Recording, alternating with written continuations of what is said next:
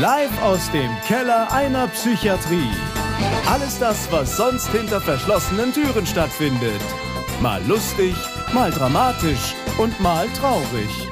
Echtes Klinikpersonal plaudert aus seinem Alltag. Jetzt bei einer neuen Folge Geschichten aus der Psychiatrie. Herzlich willkommen zu einer neuen Folge Geschichten aus der Psychiatrie. Ähm, heute sind wir wieder im schönen Großumstadt, äh, im Gartenlager und nicht im Bettenkeller. Die Barbara lacht schon. Ähm, ja, im Weihnachtskrippenlager auch. Im genau, im Weihnachtskrippenlager. ähm, ja, auf jeden Fall vielen Dank, dass ich auch hier in Umstadt zugegen sein darf. Ich habe auch schon ein, zwei Gespräche geführt, die auch ziemlich spannend waren. Und heute ähm, muss ich äh, erstmal so anfangen, dass ich und das erzähle ich jetzt nicht jedes Mal, aber ähm, das ist mir tatsächlich im Podcast schon zweimal passiert, dreimal passiert, dass ich, wenn ich Vorgespräche führe und so die ersten Kontakte habe, dass immer Menschen auch aufploppen, wo ich sage, boah, mit dem will ich aber auf jeden Fall reden. Und äh, wie gesagt, das ist kein dumm Geschwafel. Das äh, war aber jetzt bei uns beiden, hatte ich das Gefühl, boah, mit der will ich auf jeden Fall reden, weil ich glaube, ähm, wir haben ja auch zwei, drei Vorgespräche geführt und auch telefonisch und das habe ich immer gedacht, boah, die kann super erzählen und, und die hat Erfahrung und die ist so herzenswarm, die Frau, ich will unbedingt mit der sprechen. Und deswegen freue ich mich, dass sie jetzt mir gegenüber sitzt, die Barbara, ähm, die leitende Oberärztin der hiesigen Klinik. Hallo. Ja, hallo, vielen Dank, dass ähm, du Lust hattest, mit mir zu sprechen. Und das hatte ich bei dir auch das Gefühl tatsächlich, ähm, als du hier aufgetaucht bist und gesagt hast, ich mache einen Podcast, habe ich mir dann erstmal ein paar Folgen angeguckt und habe gedacht, ja spannend, das passt eigentlich genau zu dem, was ich mir immer so vorstelle, mal die Türen aufzumachen in der Psychiatrie und mal zu zeigen, wie es hier so ist. Aber in dem Raum, in dem wir jetzt sitzen, bin ich tatsächlich das zweite Mal in den zwölf Jahren, in denen ich hier arbeite. Und, und nicht so schön hergerichtet. Nicht so schön hergerichtet. Nee, genau. Ich bin ganz, äh, bin ganz überrascht, was hier so alles lagert. Barbara, du hast dir Rhabarberscholle gewünscht, die habe ich natürlich organisiert. Du hast gesagt, fancier wird's bei dir nicht. Nee, also ähm, ich, das Spannende ist, dass du eine große Flasche Rhabarberschorle gefunden hast. Bei uns werden die nur in so winzigen kleinen 0,3 Liter Flaschen und das lohnt nicht, die nach Hause zu holen. Deswegen habe ich gedacht, zu Hause trinke ich Tee oder Fanta Mango. Da habe ich gedacht, ich nutze mal aus, dass du hier Rhabarberschorle und guck mal, die gibt es in einer großen Flasche. Nee, das ist das Wasser. Die Ach. Der Rhabarber ist in dieser hier. Okay, also dass ich dich damit auch noch zu ähm, Bartender-Aufgaben. Ja. Ach, ich, ich Siehst du, du hast auch nur kleine Flaschen wahrscheinlich gefunden, oder? Ich habe gar keine Flaschen gefunden. Ich habe einfach gesagt, ich mische mir das. Dann kann man okay. nämlich auch dann ja. dementsprechend mischen. Und Eis haben wir ja auch am Start. Ja. Aber zum Thema Rhabarber äh, habe ich natürlich auch die Frage, was verbindest du denn mit der Rhabarberscholle? Weil das ist ja schon irgendwie auch ein spezielleres Getränk. Das trinkt man nicht jeden Tag. Also für mich ist das eine, ähm, eine gute Mischung aus halt schon was Süßem, aber es ist halt noch was anderes dabei, also was Herbes. Und weil du gesagt hast, irgendwie äh, herzenswarm und so bin ich, hab, ich musste ich gerade so denken, Barbara Rhabarber liegt natürlich auch irgendwie nach. Den Witz wollte ich jetzt nicht bringen, aber nee, wenn du gut. ihn reißt. Aber ich glaube, dass das ähm, wahrscheinlich, wenn du meine Kolleginnen und Kollegen fragen würdest, dann würden die sagen, ja, das ist so eine Mischung. Also die hat was naja, süß würde jetzt über mich keiner sagen, aber die hat was Warmes, aber da ist auch irgendwie was Herbes, was dabei. Herbes dabei. Ja, das äh, auf jeden Fall. Prost. Ich habe übrigens zum Thema Rhabarber tatsächlich, als ich eingekauft hatte, äh, habe ich noch was gefunden und dann würde sich die nächste Frage für mich schon anschließen. Und zwar hättest du dir alles wünschen können. Und ähm, du hast aber keinen Alkohol dir gewünscht. Und dann habe ich gedacht, ist es jetzt sozusagen, um nicht in einem Podcast Alkohol zu konsumieren oder ist es wirklich, weil du weniger Alkohol trinkst? Also tatsächlich habe ich so einen Kindergeschmack. Ähm, mir schmeckt Alkohol nicht. Also damit ich was mit Alkohol drin trinke, muss man den verstecken in einer Pina Colada oder so, wo ich, ja. also ich mag dieses Herbe nicht. Ähm, und deswegen trinke ich tatsächlich, also vielleicht dreimal im Jahr oder so Alkohol, einfach weil er mir nicht schmeckt. Dann habe ich was, noch besorgt, weil ich stand im Laden und habe gedacht, okay, Rhabarberscholle will sie haben und wahrscheinlich hat sie so einen süßen Geschmack, weil sie mag mhm. das vielleicht gerne. Und dann habe ich noch was gefunden, das nimmst du dir einfach mit nach Hause, das würde ich dir jetzt mal geben. Süß und klingt da schon mal sehr gut. Ich könnte mich ausschließlich von süß ernähren. Ja, ich guck mal eben und zwar, ach, komm her du. habe ich hier für dich da. Und zwar ist das Apfelcidre, aber mit Rhabarbergeschmack. Ach. Und der cool. ist ja auch süß, hat ganz wenig Alkohol.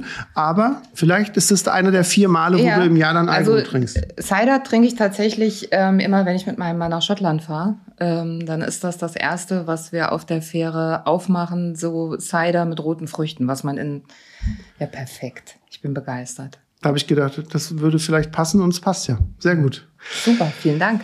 Gerne. Ähm, ich würde sagen, wir fangen mal mit einer kleinen Vorstellungsrunde an und ich äh, würde, würde vorher sozusagen ganz kurz was vorschieben. Und zwar, wenn ich mich vorbereite für so Podcasts und dann denke, wer, wer sitzt mir gegenüber, was hat er so gemacht und dann gucke ich halt und gerade wenn man dann auch so mit Ärzten spricht, ist es ja meistens so, dass die dann ähm, tausende Publikationen haben, ihre Nase in viele Kameras gesteckt haben und und so weiter und so fort und okay, du hast eine Affinität, zumindest dich mal in der Kamera zu zeigen. Das habe ich beim HR gesehen, wo eine Reportage hier in der Klinik aufgenommen worden ist, die mir sehr gut gefallen hat. Engel fragt, kann man sich bei YouTube und auch beim HR angucken. Ähm, aber äh, darüber hinaus habe ich eigentlich gar nichts von dir im Netz gefunden. Und dann habe ich gesagt, wenn jemand doch sagt, ich halte meine Nase in die Kamera, ähm, dachte ich, dass da vielleicht noch mehr ist. Und, und, und dann dachte ich halt auch, sie ist doch so ein herzenswarmer Mensch, der kommt mir so rüber, ist super engagiert ähm, zum Thema Patienten, was ich also von anderen hier in der Klinik auch schon gehört habe, aber auch von, von dem, wie wir Vorgespräche geführt hatten. Und da dachte ich, wie passt das irgendwie zusammen? Und deswegen musst du dich sozusagen selber vorstellen. Ja, alles gut, das passt auch, weil ich sage immer, ähm, ich bin so eine Feldwald- und Wiesenpsychiaterin.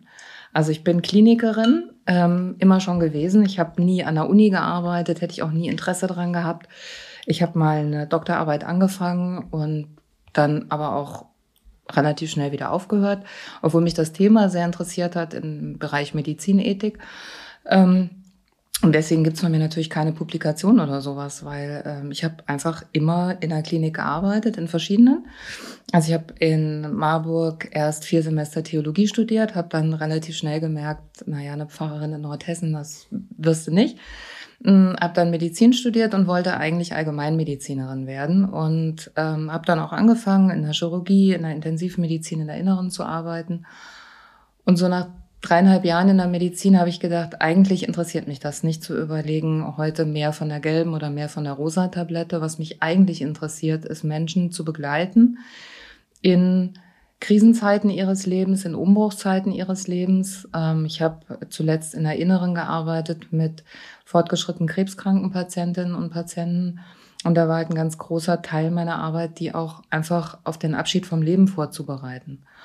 Und ähm, ja, und habe dann gedacht, eigentlich wäre so Psychosomatik was für mich, ne? Oder so Psychotherapie wollen ja immer alle. Und dann hat mir ein Psychotherapeut gesagt, mach mal dein Psychiatriejahr, damit du die Grenzen deines Fachs kennst.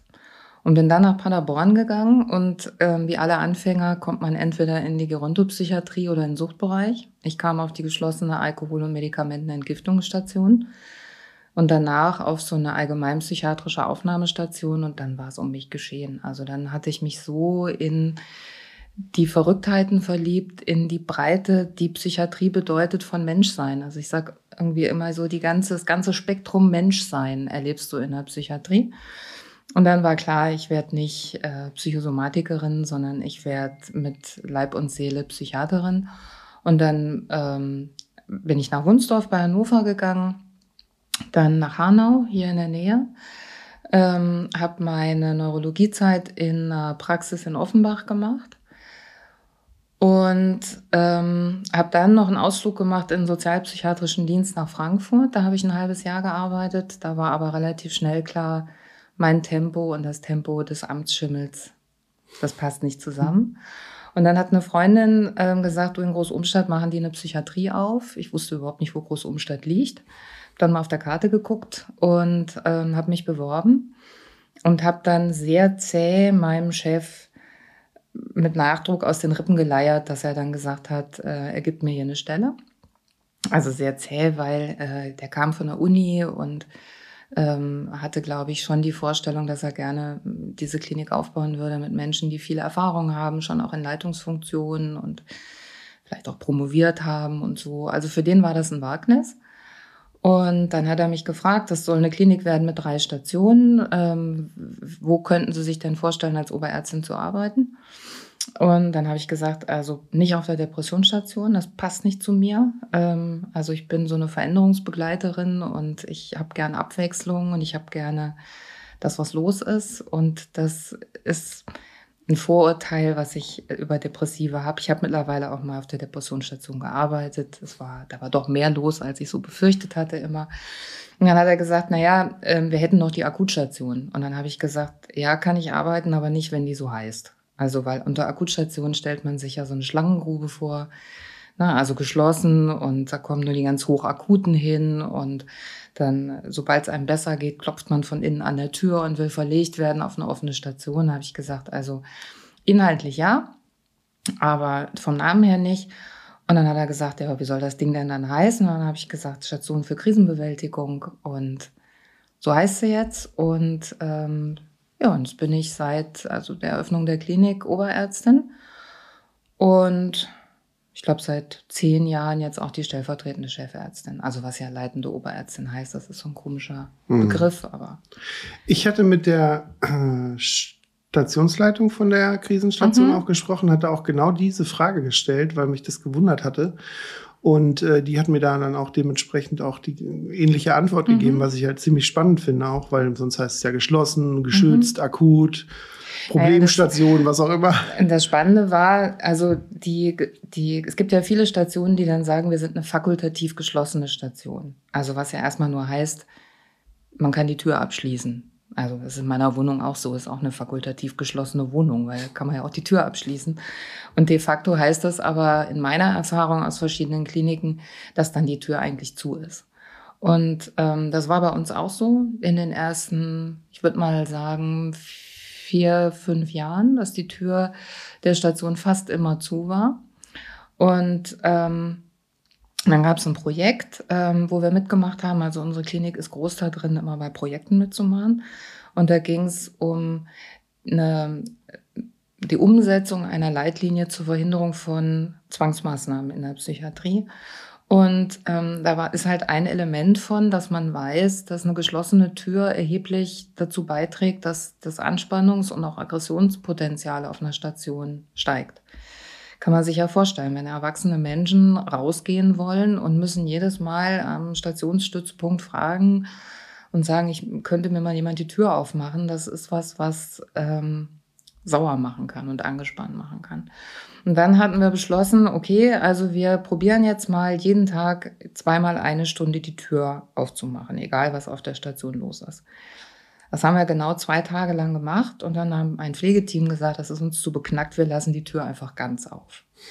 Also, weil dann, da hat keiner mehr dran gedacht, sie auf oder zuzumachen. Ne? Und dann haben wir, also seitdem ist die Tür offen. Und das sind jetzt schon hm, bestimmt vier, fünf Jahre. Und das ist total entspannt. Hm. Und ähm, das heißt, wenn ähm, mich Menschen fragen, auf was für eine Station arbeitest, und ich sage, ja, Station für Krisenbewältigung, dann ahnen die schon immer, ja, das ist doch nur ein schöner Name für eine Akutstation. Mhm. Und wenn ich dann sage, jo, wir haben die Tür offen, dann gucke ich immer in ganz große Augen. Und das passt aber zu uns. Also das ist, ähm, das hat sicherlich ähm, dazu beigetragen, dass so die Atmosphäre auf der Station viel entspannter ist, allein schon, weil es nicht ständig klingelt. Und wenn halt eine Patientin oder ein Patient kommt, die nicht freiwillig da sind mit einem Unterbringungsbeschluss, dann kommunizieren wir das ganz offen. Also dann sage ich in der oberärztlichen Zweitsicht, Sie haben ja gesehen, die Tür hier ist offen. Und ähm, Sie sind jetzt nicht freiwillig da. Ähm, muss ich jetzt ihretwegen 20 andere Menschen hier einsperren? Oder kriegen wir das miteinander hin, dass sie hier bleiben, obwohl sie eigentlich erstmal nicht hier sein wollen? Und das klappt mhm. eigentlich immer. Also ich auch du hast natürlich viel Einsicht in andere Kliniken gehabt in deiner Ausbildung. Ich habe ja auch schon einige Kliniken gesehen. Und ähm, es gibt ja viele Punkte, warum das funktioniert und warum das auch nicht funktioniert in manchen mhm. Kliniken. Ähm, eins der Punkte oder einer der Punkte ist ja die bauliche Gegebenheit. Und das habt ihr ja ziemlich gut gelöst mit dem Stützpunkt, der sozusagen Blick auf die Fronttür hat, ähm, was ja nicht alle Kliniken halt auch dementsprechend bieten können. Ähm, aber das zieht sich halt auch so ein bisschen wie so ein roter Faden, das hatte ich im Vorgespräch auch schon gesagt, wie so ein roter Faden durch Großumstadt, dass, dass tatsächlich einige ähm, Konzepte hier auch durchgeführt werden, die sehr zukunftsweisend wirken und die halt auch ähm, hier mit, mit großem Erfolg auch angewandt werden, wo sich sozusagen einige Kliniken einen abschneiden können. Ich glaube auch, und ich, das ist, denke ich auch, darf man auch nicht verhehlen sozusagen, es kann nie überall mhm. immer perfekt laufen. Tut's ja auch nicht. Und ähm, aber, aber man kann halt voneinander auch gut lernen. Und da sind hier wahrscheinlich so, hattest du ja auch schon gesagt, und so habe ich das von vornherein auch rein interpretiert, dass halt auch politisch vom Chefarzt halt auch so gewollt mhm. ist, zukunftsweisende Dinge auch entwickeln zu wollen. Naja, ich glaube, der große Vorteil ist natürlich, dass wir ganz neu angefangen haben. Also in den anderen Kliniken, wo ich gearbeitet habe, die gibt's schon lange, manche auch sehr lange, und dann gibt's ja etablierte Traditionen. Und ähm, also für mich war das Faszinierende, hier anzufangen und mir kann keiner sagen, das haben wir ja schon immer so gemacht oder das haben wir ja noch nie so gemacht. Also wir haben das hier erfunden miteinander. Und das heißt, wir mussten, wenn du eine Klinik ganz neu aufmachst, musst du ja alles ausprobieren. Also klappt das, klappt das nicht. Und ähm, das haben wir von Anfang an gemacht und das haben wir uns auch beibehalten. Und wir haben halt zum Glück einen Chefarzt, der viel Vertrauen hat in ich glaube, überhaupt in Menschen, aber auch in die Mitarbeiterinnen und Mitarbeiter, mhm. ähm, die hier arbeiten. Und wir haben viele Sachen über diese zwölf Jahre ausprobiert und dann auch gesagt, hat sich nicht bewährt oder passt nicht zu uns oder so. Und was, wo wir sicherlich auch ganz großen Glück haben, ist, äh, ganz großes Glück haben, ist, wo unsere Klinik gebaut worden ist und wie sie gebaut worden ist. Also wir haben eine Klinik, wo unheimlich viel Licht ist, wo in jedem Patientinnenzimmer eine Wand quasi aus Fenster besteht. Ähm, wo am Anfang weiß ich noch, wir hatten einen Patienten, das war vielleicht so unser zehnter Patient auf der Station, der kam und hat nach einer Viertelstunde bitterlich geweint und hat gesagt, wir sollen ihn wieder in sein Wohnheim zurückschicken. Habe ich gesagt, wieso das? Und dann hat er gesagt, hier ist zu schön, das verdiene ich nicht, dass ich hier bin. Also der, ne, der war wahnhaft depressiv und das hat er gar nicht verpackt gekriegt für sich. Ähm, für den war das hier wie ein schönes Hotel. Und ähm, dann haben wir natürlich das, ähm, ich sag mal, Glück, dass wir vieles ausprobieren können, liegt wirklich auch daran, dass in unserem Versorgungsgebiet, ähm, sag ich mal, nicht so viele Menschen leben, die wir behandeln, die so einen Rahmen sprengen würden. Ne? Also wenn du ähm, in der die Klinik äh, bist, die für den Frankfurter Hauptbahnhof zuständig bist, dann hast du in, in einem ganz anderen Maße mit Obdachlosigkeit, mit ähm, härtesten Drogenkonsum zu tun. Und wir haben halt ein Versorgungsgebiet, was dörflich ist, wo die allermeisten noch in einem familiären Kontext unterwegs sind, wo es Obdachlosigkeit wenig gibt. Das, und das gibt natürlich uns auch die Möglichkeit, hier anders zu arbeiten, als jetzt zum Beispiel, weiß ich nicht, in deiner Klinik, äh, Uniklinik Köln. Das ist nochmal ein ganz anderes Klientel. Ich, ich mache, also was heißt Werbung, aber ich, ich ich finde, weil ich halt auch so eine Relation zu Großumstadt habe und ich ja auch am Rande vor dem Bau mitbekommen habe, wie halt auch Bürgerbewegungen gab und sagt, wir können ja hier keine Psychiatrie mhm. bauen und dann, äh, was ist denn dann los hier in der Stadt und so weiter und so fort. Das habe ich so am Rande halt mhm. auch immer mitbekommen. Ähm, und ich habe aber auch, und deswegen, es gibt ja immer positive und negative Seiten, ich habe natürlich auch schon Dinge auch gehört, die hier mal schlechter laufen oder wo man sagt, da müssen wir dran arbeiten. Aber trotzdem, im Vergleich, und das, das, das biete ich sozusagen rein inhaltlich all den Menschen an, die mit Psychiatrie nicht viel zu tun haben und die vielleicht halt auch hier im, im Raum jetzt ausgehalten haben, dass hier dieser grüne Bau hingestellt wurde. Das, das ist eigentlich schon ganz gut, was ihr hier gemacht habt. So würde ich es mal ausdrücken. Und dass alle Leute froh sein können, zum einen überhaupt so einen Versorgungsträger hier zu haben dass man sagt, okay, ich muss jetzt nicht wirklich bis wieder in den tiefsten Odenwald gefahren mhm. werden oder womöglich noch nach Darmstadt, sondern ich bin heimatnah, wenn ich sowas mhm. habe. Ähm, und zum anderen sind die Konzepte, die natürlich immer wieder verbessert werden müssen und natürlich nie alles 100 Prozent gut läuft, aber sind hier schon auch in einem Kontext zu anderen Kliniken, auch zu meiner Klinik, auch zu anderen Kliniken, die ich, äh, die ich kenne, auch echt gute Sachen dabei. Also wirklich gute Sachen dabei. Also danke, denke ich auch. Wir haben zum Glück gar nicht so viel mitgekriegt von dem, was hier an Bürgerprotest war, bevor wir angefangen haben. Ne? Also wir haben gedacht, ja, haben uns hier ein schönes grünes Haus auf dem Berg hingestellt. Jetzt fangen wir mal an und machen hier richtig gute Arbeit. Ähm, was für uns sicherlich auch noch dazu kommt, ist, was sehr, sehr positiv ist, ist, dass wir ja, wir sind ja ein kleines Krankenhaus, also eine Abteilung an einem kleinen Krankenhaus. Die Wege innerhalb unserer Klinik sind kurz. Also das heißt, wenn wir einen Internisten brauchen, wenn wir einen Chirurgen brauchen, das äh, geht ratzifatzi. Ähm, und wir sind halt in öffentlicher Trägerschaft. Und ich glaube, dass das was ganz Wichtiges ist. Also, dass, ähm, dass wir wie die ganze Klinik, das ist halt irgendwie das Krankenhaus nicht eines Großkonzerns, sondern das gehört hier irgendwie hin. Also das ist, äh, das ist für die Allgemeinheit und für die Menschen hier, glaube ich, schon was, was die zu schätzen wissen. So wie du gesagt hast, dass man nicht weit fahren muss, dass es heimatnah ist. Hm. Das ist schon gut. Auf jeden Fall. Ich, ich habe das Gefühl, dass wir vom Gespräch her, was wir so führen, eigentlich schon in die richtige Richtung wandern, weil du hast ja heute mir auch so ein bisschen einen Schwerpunkt gesetzt und ich fand den Schwerpunkt deswegen gut, weil das alles irgendwie für mich gut gepasst hat sozusagen. Und zwar, ich würde es jetzt mal unter dem unter dem äh, unter der Unterschrift oder Überschrift laufen lassen: Aufräumen von Klischees äh, der Psychiatrie. Mhm. Und das ist ja auch so ein Punkt ähm, wo sicher einige den Podcast hören und sagen, so, jetzt will ich mal wieder hören, wie die die Leute festbindet und wie die wieder äh, nur mit Medikamenten die Leute platt macht. Und das ist eigentlich dann genau auch dein Thema gewesen, was du heute so ein bisschen anbringen wolltest. Und dafür war ich eigentlich ganz dankbar, weil so ganz allgemein gehalten hatte ich das halt noch nicht, weil man dann halt eher so in spezielle Themen reingeht. Und wir haben uns da ja auch schon über einige Dinge sozusagen halt, haben wir schon gesprochen. Und Du hast mir so zwei, drei Sätze aufgeschrieben, die ich jetzt mal zu dem Anfang nehmen wollte, nämlich es kommen immer wieder die Sätze, ihr sperrt mich weg ohne Grund, ihr stopft mich mit Medikamenten voll und Psychiatrie ist Willkür, ohne dass Patientinnen sich wehren können. Was sagst du als diejenige, die mit dem Schlüssel auf der anderen Seite steht dazu? Ja, also ich sage erstmal, was mich dran ärgert und warum ich mir das gewünscht habe als ein Thema.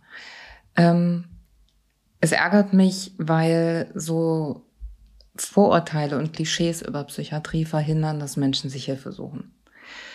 Für mich, ich kriege mein Gehalt, ob jetzt fünf Patienten mehr auf meiner Station sind oder drei Patienten weniger, da kriege ich das gleiche Gehalt für. Ähm, wir haben einen Versorgungsauftrag, wir wir, ich muss keine Werbung machen für diese Klinik. Im Gegenteil, die Sekretärin unseres Chefs sagt immer, oh, nicht, nicht schon wieder irgendwo auftreten, dann rufen wieder aus dem ganzen Bundesgebiet Menschen an, die hier behandelt werden und jetzt wollen. Sitze ich auch noch ja, jetzt sitzt du auch noch hier, genau. Also wir behandeln ähm, gerne und sind zuständig für die Menschen, die in unserer Region wohnen und wir sind damit eigentlich gut ausgelastet. Ähm, also wir können nicht aus dem ganzen Bundesgebiet aufnehmen, ist auch nicht nötig. Wir sind ja nicht die einzige Klinik, in der gute Konzepte versucht und umgesetzt werden und in der mhm. nette Menschen in schönen Räumen arbeiten. Ähm, also diese Klischees über Psychiatrie, ne, wir, wir, wir werden da weggesperrt und ihr fixiert und mit Medikamenten vollgestopft. Das ärgert mich nicht meinetwegen. Das ärgert mich, weil es nicht ausdrückt, was unsere Mitarbeiterinnen und Mitarbeiter hier leisten. Also wenn, ne, wenn man die Vorstellung hat, hier arbeiten lauter verkappte Dominas, die nichts geiler finden, als Menschen im Bett festzubinden, dann wird das den Mitarbeiterinnen und Mitarbeitern überhaupt nicht gerecht. Und es verhindert, dass Menschen frühzeitig sich Hilfe holen und Hilfe suchen, weil sie denken, ja, da kannst du nur, kommst du nie wieder raus, ja, ähm, die, die, wie gesagt, binden dich fest, stopfen dich voll oder so. Und genauso wie Patientinnen und Patienten mit psychischen Erkrankungen ja noch stigmatisiert werden, werden das auch Mitarbeitende. Also ich weiß noch, wenn ich früher gefragt worden bin, was machst du beruflich? Und ich habe gesagt, ich bin Ärztin. Dann ähm, haben Menschen mir ungefragt ihre Tennisellenbogen oder äh, weiß ich nicht, kaputten Knie gezeigt. Zum Glück nicht ihre Hämorrhoiden, also, aber das war kurz davor. Ja. Runter, ja, also diese Begeisterung, mit der man einer Ärztin von, von den persönlichsten Sachen erzählt, ja, die war ganz groß. Und ähm, seitdem ich nicht mehr sage, ich bin Ärztin, sondern sage, ich bin Psychiaterin, dann gibt es so eine ganz stereotype Reaktion. Die gehen immer alle zwei Schritte zurück und sagen, oh. Mhm. Und dann überlegen sie, was sie vielleicht dir schon erzählt genau, haben. Das ist das eine, ne? also nach dem Motto, als wäre ich den ganzen lieben langen Tag nur damit unterwegs, Menschen irgendwie zu analysieren. Ja, also um Gottes Willen, nee. Ähm, und zum Zweiten aber ist dann die Reaktion, oh Gott, das könnte ich nicht. Das ist ja so eine schwere Arbeit. Dann sage ich, was ist denn da dran schwer an dieser Arbeit? Ja, diese ganzen hoffnungslosen Schicksale und diese Gewalt. Und ähm, ja, und dann hat man von mir einen mindestens einstündigen Vortrag gewonnen. Also wenn man gegenüber und eine mir kleine Ohrfeige. ja, wenn man gegenüber mir das wert ist, ja. Und also von daher dieses, dieses, äh, dieser Zwangskontext, diese Idee, da kommen hoffnungslose Gestalten hin, ja. Ähm, das, das ist mir schon eine Herzensangelegenheit zu sagen, dass das nicht so ist. Ich glaube, man muss ja sich nur die, äh, die Statistik angucken, ähm, wer wie krank werden kann und in welcher Chance man krank werden kann. Das kann einen ja immer treffen letztendlich, mhm. auch äh, vollkommen ohne irgendwelche Auslöserfaktoren, ja. auch mit Auslöserfaktoren. Mhm. Äh, jeder, ähm, jeder Hundertste wird in seinem Leben einmal an einer Psychose erkranken. Bei Depressionen ist es wahrscheinlich noch mehr. Und was ich ganz interessant fand, ich habe mich vor kurzem mit einem Palliativmediziner äh, unterhalten, der ein Buch geschrieben hat. Und da ging es halt darum, wen der Tod betrifft. Und da möchte das jetzt nur stereotyp mal kurz wiederholen, dass es halt ungefähr 900.000 bis eine Million Menschen im Jahr in Deutschland versterben. Und das ist ja dann, kann man sich ja dann die Prozentzahl dementsprechend mhm. ausrechnen. Aber wenn man dann den Kreis zieht von den Angehörigen, die das mhm. auch betrifft, dann haben wir ungefähr, in dem Fall der Toten, haben wir ungefähr 15 bis 20 Prozent der Menschen in Deutschland müssen sich einmal im Jahr, also ein Fünftel der Menschen müssen sich mit dem Tod auseinandersetzen, mhm. weil halt jemand gestorben ist. Und das ist ja bei der, bei psychiatrischen Krankheiten äh, genau das Gleiche. Ja. Aber wir haben alle Angehörige und wenn dann einer hier im, im grünen Haus sozusagen aufgenommen werden muss oder, oder will, dann macht es ja auch was mit seinen Freunden, Bekannten, Verwandten etc. Ja, und ähm, auch mit Arbeitgebern und mit Kollegen, ja, weil viele psychische Erkrankungen ja eine eher längere Abwesenheit vom Arbeitsplatz ausmachen. Ne? Und ähm, das heißt, jeder Depressive, der ähm, vielleicht zu lange wartet, um sich behandeln zu lassen, aufgrund von Vorurteilen über psychiatrische Kliniken, ähm, Medikamente und so, der dann richtig schwer kommt, der dann bei uns erst landet mit einer schweren, wahnhaften Depression, der fällt ja auch über Monate am Arbeitsplatz aus, ja, und hat dann natürlich danach mhm. die Schwierigkeit zu sagen, ja, wie erkläre ich das denn jetzt meinen Kolleginnen und Kollegen und so, ja. Ähm, ich ich würde sagen, Barbara, einfach weil es jetzt gerade ein guter Punkt ist, mal kurz zum Luft holen. Mhm. Wir trinken noch mal einen Schluck Schörlchen, mhm. schenken uns noch mal nach und dann äh, hören wir uns gleich wieder. Und du hast mir auf jeden Fall noch ein anderes spannendes Thema mitgebracht. Und da liegt auch schon auf dem Tisch was, was wir auch noch erklären müssen. Mhm. Ähm, das fand ich nämlich auch ziemlich spannend und das werden wir dann gleich in der nächsten Runde hören. Dann bis gleich.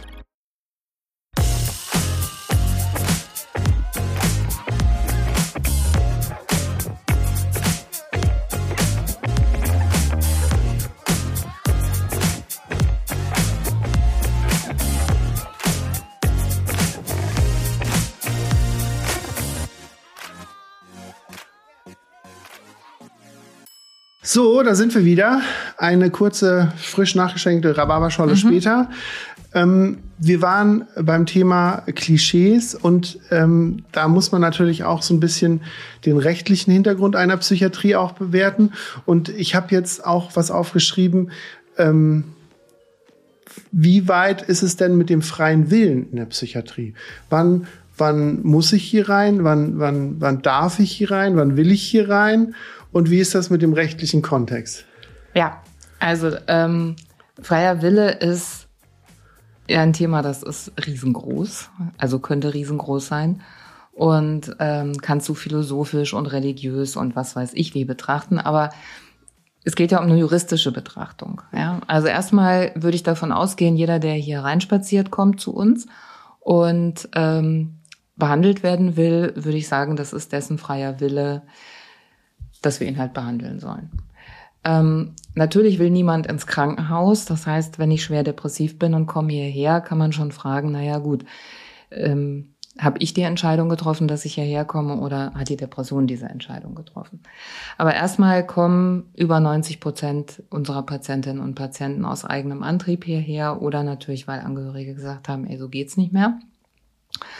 Und die sind damit einverstanden, dass sie hier sind. Und die sind dann auch damit einverstanden, wenn wir mit ihnen besprechen, aus unserer Sicht wäre es hilfreich, eine antidepressive Medikation anzufangen, zum Beispiel, dann nehmen die die ein und sagen dann, ja, nee, also da habe ich Nebenwirkungen, da müssen sie noch mal, müssen wir was dran ändern. Ähm, also das heißt, weit über 90 Prozent der, unserer Patientinnen und Patienten sind aus eigenem freien Willen da. Und dann gibt's einen Prozentsatz von Patientinnen, die wird zu uns gebracht. Und zwar meistens nicht, weil sie selber das eine gute Idee gefunden haben, sondern weil Nachbarn, Angehörige, ähm, Arbeitskollegen festgestellt haben, da benimmt sich jemand seltsam, weil vielleicht die Polizei ähm, gerufen worden ist, weil jemand aggressiv auftritt zu Hause, ähm, Familie verprügelt in besoffenem Kopf oder ähm, im, im Stadtbild irgendwie klar ist, da pöbelt jemand rum oder natürlich auch, weil jemand ähm, eine Suizidankündigung in, einmal in seine sozialen Netzwerke geschickt hat. Und dann wird Rettungsdienst in der Regel alarmiert und dann, wenn jemand sagt, ich will aber nicht ins Krankenhaus, noch die Polizei hinzugezogen. Und das ist erstmal die Stelle, an der wir als Klinik überhaupt erst ins Spiel kommen. Also manchmal wird schon so getan, als würden wir mit so einem, weiß ich nicht, Kescher durch die äh, durch die Gegend laufen und Menschen einsammeln und sagen, wir haben gerade leere Betten und dich zwingen wir jetzt mal zu uns zu kommen. Mhm. Ich habe, wenn ich ja gerade einhaken mhm. darf, weil das mich interessierte, ich hab, bin ja auch immer so ein bisschen interessiert, so was in der, in der, in der Social Media, YouTube-Welt so Neues über, über Psychiatrie gibt. Und ich bin letztens über einen Kanal gestolpert, wo jemand wohl eine Schizophrenie hatte und jetzt wieder gesundet daran ist und der auch ähm, das mit den Medikamenten, was ja immer gerne so Thema ist, gar nicht mal so geleugnet hat und gesagt hat, ja, die haben mir schon auch geholfen und so. Aber der hat die Theorie aufgerufen und da wollte ich dich sozusagen als Profi mal fragen, der hat die Theorie aufgerufen, dass er gesagt hat, wir behandeln die Leute nur so ein bisschen an, beziehungsweise wir wollen die gar nicht vollends gesund machen, um uns sozusagen selber zu sanieren, dass wir auf jeden Fall immer wieder Patienten ins Haus bekommen und, und dass sozusagen unsere Finanzierung gesichert ist und dass wir überhaupt nicht alles geben würden dafür, dass, dass wir die Leute ganz gesund machen, sondern immer nur so ein bisschen anfüttern und ein bisschen Larifari sozusagen mit denen machen, damit die dann mal wieder ein paar Wochen nach Hause kommen und dann aber auf jeden Fall wiederkommen. Ja, ich weiß nicht, was da für ein Menschenbild hintersteckt. Also jetzt ein Menschenbild von uns. Also ich bin ja Ärztin. Und ähm, also ich habe in der Chirurgie angefangen. Da würde ich doch auch nicht, ich würde doch keinem Chirurgen unterstellen, der nimmt nur den halben Blinddarm raus und äh, lässt dann jemanden mit einem halb entzündeten Blinddarm nach Hause gehen und denkt sich, in einer Woche bist du wieder da und dann kann ich noch mal eine Operation abrechnen. Also das ist ja eine völlig absurde Vorstellung. Ähm, ich glaube, dass überhaupt diese Idee, dass wir mordsmäßig Geld machen und dann auch noch im Zusammenhang mit Medikamenten, das ist so völlig absurd. Also ähm, wir kriegen ähm, pro Tag, in denen eine Patientin oder ein Patient bei uns behandelt wird, abhängig vom Krankheitsbild und abhängig vom, von der Dauer der Behandlung, einen bestimmten Betrag. Äh, den zahlt die Krankenkasse. Den bekomme nicht ich, den bekommt nicht mein Chef, sondern den bekommt die Gesamtklinik. Und für uns wäre es am allerwirtschaftlichsten, wir würden überhaupt kein einziges Medikament geben, weil die Medikamente, die wir geben, müssen wir in einer Apotheke bestellen und die müssen wir auch bezahlen. Und das heißt, wenn ich einem schizophrenen Patienten zum Beispiel rate, ähm, zum Rückfallschutz sich auf eine Depotmedikation einzulassen. Dann gibt's Depotmedikation, da kostet eine Spritze 1000 Euro. Und diese 1000 Euro, die bezahlt meine Klinik an einer Apotheke. Und damit haben wir diesen Patienten vier Tage umsonst behandelt. Also für uns wäre es viel lukrativer, keine Medikamente zu geben, sondern mit äh, Luft und Liebe zu behandeln. Ähm, also diese Idee von diesem YouTuber zu sagen, wir machen unsere Arbeit gar nicht richtig und das aus finanziellen Gründen, ich weiß nicht, das ist ein Menschenbild. Also dann könnte ich auch sagen, der Bäcker, der einen Bruder hat, der Zahnarzt ist, der backt mit ähm, Absicht Steine in seine Brötchen, damit Leute sich die Zähne rausbeißen und dann ist der Bruder als Zahnarzt verdient daran. Das sind so so Menschenbilder, mit denen ich nichts anfangen kann. Ich könnte ja, ich könnte ja im Umkehrschluss auch zum Beispiel sagen, naja, also ähm, ein, ein psychotischer Patient, der regelhaft seine Medikation immer wieder absetzt, der macht das nur, weil es bei uns in der Klinik viel schöner ist als vielleicht in seiner Obdachlosenunterkunft. Und der versucht so sicherzustellen, dass er möglichst ähm, lange bei voller Verpflegung und täglich wird das Zimmer geputzt in der Klinik ist. Das wäre ja ein genauso mieses und absurdes Menschenbild, was ich da hätte, ja. Mhm.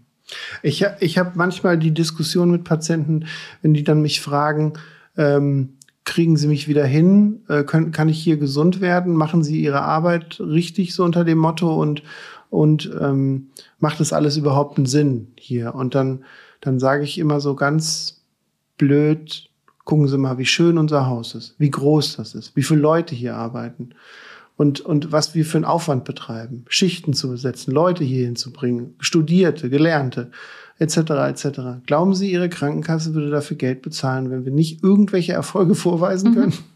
Ja, wobei ich auch, wenn du sagst, ähm, gesund machen, also das finde ich, ist schon auch eine, muss man vorsichtig sein, ob man sich da nicht überschätzt. Also mhm. ich sehe mich als eine, ähm, eine Begleiterin über eine gewisse Wegstrecke ähm, hier in der Klinik und wir geben in dieser Zeit unter den Bedingungen, unter denen wir arbeiten, unser Bestes. Und das heißt, dass wir natürlich, also wir müssen unsere Arbeitskraft verteilen, ja, auf, auf die Patientinnen und Patienten, die da sind. Ähm, auch wir haben mal, haben kranke Kolleginnen und Kollegen, auch wir haben Urlaubszeiten und so, aber wir geben unser Bestes. Und ähm, wir sind aber nur ein Teil in einem Genesungsprozess. Also da spielen Angehörige, da spielen Freunde eine Rolle, da spielen häufig Medikamente eine Rolle. Ähm, und es ist auch ehrlich gesagt so, wenn mich Patientinnen fragen, werde ich wieder ganz gesund, dann sage ich, ich gehe davon aus, dass sie eine gute Chance haben, wieder ganz gesund zu werden. Aber es gibt auch Krankheitsbilder, ähm, da ist das Realistische, dass es entweder sehr, sehr lange dauert bis jemand wieder sagt, ich bin der oder die Alte. Oder wo das auch nicht der Fall sein wird. Also wenn ich an eine beginnende Demenz denke, ja, das, das, dann, und das ist dann, weil du vorhin was von, von Palliativmediziner gesagt hast. Also unsere Arbeit ist nicht eine Reparaturwerkstatt, wo man quasi ne, jemanden abgibt und äh, sagt, mach mal heile und dann äh, kommt er wie neu wieder am, am anderen Ende raus. Ähm, es gibt auch was, wo ich sagen würde, da ist Psychiatrie, hat auch einen Aspekt von Palliativ, also von Menschen begleiten, die Einschränkungen haben, die infolge ihrer psychischen Erkrankung zum Beispiel einen massiven sozialen Abstieg ähm, erlebt haben. Wenn wir Menschen begleiten, die ähm, nach einer Trennung sind, nach einem Trauma bei uns sind mit, mit traumaassoziierten Störungen, da wird nicht wieder was wie vorher. Ja, aber da geht es darum, dass wir begleiten und dass wir dann auch noch da sind, nicht nur einmal, sondern zweimal, fünfmal oder zehnmal. Also mhm. ja, dass wir, dass wir ähm, nicht sagen, wenn sie jetzt aber wieder krank geworden sind bei einer rezidivierenden Depression oder sowas, ähm, das macht uns irgendeine Statistik kaputt, die wir nicht führen. Ähm, sie brauchen gar nicht wiederkommen, ich, ich, glaube, ich glaube, was das immer so ein bisschen reinschlägt auch, ist, ähm, das, das Ganze ist ja, gehört ja zum Thema Entstigmatisierung und Aufklärungsarbeit auch so ein bisschen. Das ist ja auch das eigentlich der Hauptmotor, warum ich den Podcast halt auch mache. Und die Leute glauben halt, oder die Gesellschaft glaubt halt, wie du schon sagst, wie in so einer Reparaturwerkstatt, dass man geht dahin, dann wird alles gut und dann geht man wieder raus. Und das kann bei einer Chirurgie, der schneidet es raus, dann geht es mir besser, kann das halt total gut funktionieren. Aber das Besondere an dieser somatischen Arbeit der Kliniken, die machen das Herz gesund, die Lunge gesund und so weiter und so fort, ist ja immer, dass die ein kleines Gebiet beackern sozusagen, das gesund machen und alles andere auch nicht interessiert und mhm. der Patient letztendlich nur das Gefühl haben muss, okay, ich bin jetzt wieder gesund. Und Psychiatrie hat immer was mit Charakter, immer was mit Emotionen, immer mit dem Individuum und mit dem Mensch zu tun. Mhm. Und alle gleich zu behandeln. Von, von dem, von dem, von dem, was weiß ich, vom Intelligenzquotienten her, man muss ja den Professor genauso behandeln wie die Putzfrau mhm. ähm, und so weiter und so fort. Das ist das müssen wir ja leisten letztendlich. Mhm. Und das müssen die dann, egal woher die kommen, ob sie es, äh, dass sie es verstehen, das ist, das ist so faszinierend halt hier an der Arbeit. Und das ist das, was die Leute halt ganz oft nicht so verstehen, dass wir nicht einfach unten rein, oben wieder raus und dann alles super gut.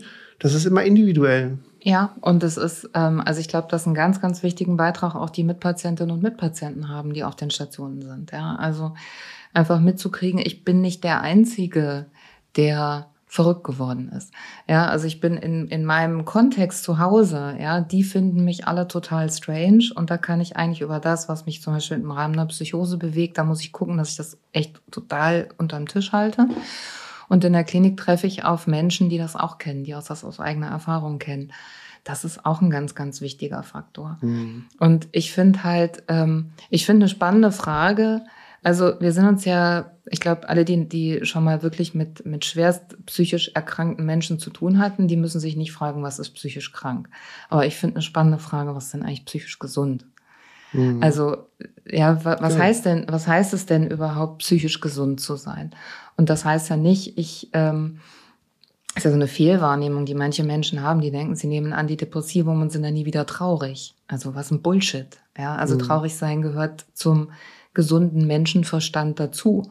Mhm. Ähm, also die, von daher, ich, also ich, ich versuche schon, also natürlich, ich mache immer Menschen Hoffnung und ich verleihe auch Hoffnungssymbole ne, und sage dann, also ich weiß, Sie können das im Moment nicht glauben, dass es nochmal besser wird. Ich glaube das und ich leihe Ihnen meine Hoffnung und ähm, wir machen ja in dieser Klinik ganz viel mit Murmeln, kommen wir ja nachher vielleicht noch Genau, drauf. das machen wir, ja. Ähm, also ich verleihe dann tatsächlich eine Hoffnungsmurmel. Also ich pack dann Hoffnung in eine Murmel rein und leihe die zum Beispiel einem schwerst depressiven Patienten und sage dann, ähm, wenn Sie es selber wieder fühlen können, dass Sie auf dem Weg nach oben sind und dass da Licht am Ende des Tunnels ist, dann brauchen Sie meine geliehene Hoffnung nicht mehr, dann geben Sie sie mir bitte zurück. Dann habe ich schon total süße Geschichten erlebt, wo Monate nach dem Ende der Behandlung auf einmal in der Post meine Murmel zurückkam. Ähm, ja. na, also äh, so. Aber also ich, ich sehe mich nicht in meiner, in meiner Profession als jemanden, der Menschen psychisch gesund macht. Das wäre ein zu großer Wurf, glaube ich. Ich bin da, um die zu begleiten, oftmals in der schwersten Krise des bisherigen Lebens und gemeinsam mit meinem Team alles dafür zu geben, dass es besser werden kann. Ja, und das ist ja auch immer eine zeitliche Sache, ne? Weil mhm. die, die, Leute werden ja dann auch noch weiter gesunden oder entwickeln ja, ja auch sich weiter zu ja. Hause noch. Ne? Das ja, ja ich, ich will ja auch nicht, also ich, ich finde immer, Krankenhaus muss die absolute Ausnahme sein. Also das heißt, ähm, die Zeit, die jemand bei uns stationär ist, die versuche ich immer so kurz wie irgend möglich zu halten, ähm, weil das hier so eine Käseglocke ist. Ne? Und, und ähm, dann kann es ganz schwer werden, wenn man monatelang in der Klinik war, überhaupt noch wieder sich zu Hause, zu Hause zu fühlen. Mhm. Und deswegen ist stationäre Behandlung ja nur ein ganz kleines Element. Ne? Also man, es gibt dann noch eine tagesklinische Behandlung, wo man von morgens bis nachmittags in der Klinik ist und abends und am Wochenende zu Hause. Wir machen ambulante Weiterbehandlung. Ähm, also Klinik ist eine Etappe auf dem Weg zum Gesundwerden, aber ähm, also wenn ich jetzt sagen würde, jemand muss bei uns bleiben, bis wir uns einig sind, dass der jetzt wieder komplett gesund ist, das hm. würde nicht zu den durchschnittlichen Behandlungszeiten in der Klinik passen. Es ist ja auch so, dass ähm, es sogar Berufsstände gibt, sage ich jetzt mal, wo wo eigentlich auch fast eine psychische Krankheit sozusagen fast gewünscht ist. Also wenn ich mir jetzt vorstelle, zum Beispiel Juristen, sicher auch Ärzte, da ist so eine hypomanische Arbeitsweise, die immer so, so äh, ganz hart am Kurs, ganz viel Überstunden machen, dann schnell noch was abarbeiten mhm. und so weiter, wo jeder andere sagen würde, ey Kollege, du überarbeitest dich gerade, aber man dann halt aufgrund von diversester Gründe, warum auch immer, ich will meinem Chef gefallen, ich will was leisten, ich will, keine Ahnung, Reputation haben, wie auch immer, dass, dass, dass man da auch schon reingeht und das dann aber auch gar nicht hinterfragt wird, ne? Ja. Wobei, also ich sag mal, das, also klar, es gibt, also es gibt Menschen, wo ich sagen würde, das ist nicht gesund, was die machen. Ne, du hast vorhin gefragt, zum Beispiel, warum, ähm, warum ich mir was Antialkoholisches gesucht habe. Also so wie viele Menschen Alkohol konsumieren, ist sicherlich auch mit den Augen einer Psychiaterin alles andere als gesund. Ähm, Aber eine Hypomanie ist halt dann auch noch mal was anderes als halt in so einem überdrehten Modus arbeiten. Mhm. Ne? Also Hypoman ist eigentlich immer was sehr Ansteckendes auch. Also wenn man so hypomane Patienten hat, kennst du ja sicherlich auch. Ne? Mhm. Ne? Dann äh, kichert immer, wenn wir eine Fortbildung machen und wir bitten jemanden mit einer Hypomanie und der, der, der, also ich erinnere mich so an eine Patientin, die kam dann bei uns reingestürmt in den Konferenzraum, wo alle saßen, die an der Fortbildung teilgenommen haben und die spurtete dann gleich mal ans Rednerpult und äh, sagte, wieso ist das Mikro denn gar nicht an? Und innerhalb von fünf Minuten lag der ganze Raum quasi lachend ähm, unterm Tisch. Ähm, da war sie aber dann schon wieder auf dem Weg der Gesundung. Ähm, und als sie kam, war sie richtig manisch und da kam sie dann auch gegen ihren Willen, wo wir jetzt wieder so ein bisschen bei diesem mhm. juristischen mhm. Thema wären. Ne? Also in der Phase, als sie manisch war ähm, und mit ähm, 80 durch die Ortschaft gebrettert ist, mit einem auf dem Dach festgebundenen Tannenbaum, der an jeder Kurve drohte, äh, runterzufliegen, ähm, da war sie, war das nicht lustig. Und da ist sie von der Polizei zu uns gebracht worden. Und ähm, das war dann so heftig, die Manie, dass ähm, also sie tatsächlich auch sich selbst gefährdet hat in dem, was sie da gemacht hat, so dass wir sie fixieren mussten, richterlich unterbringen lassen mussten. Und ähm, die ist jetzt schon lange meine, äh, lange bei mir in der Ambulanzpatientin und wir gucken dann oft so zurück auf diese, auf diese manischen Phasen, können da auch drüber lachen, ne? aber es ist auch immer wieder Thema, mhm. wie schlimm das eigentlich war, dass wir sie damals auch fixiert haben. Also was sie verstanden hat im Rückblick, ne? dass sie gesagt hat, also ich, es wäre anders nicht gegangen. Jeden, der mich äh, daran gehindert hätte, nackt durch die Gegend zu laufen, hätte ich niedergeschlagen.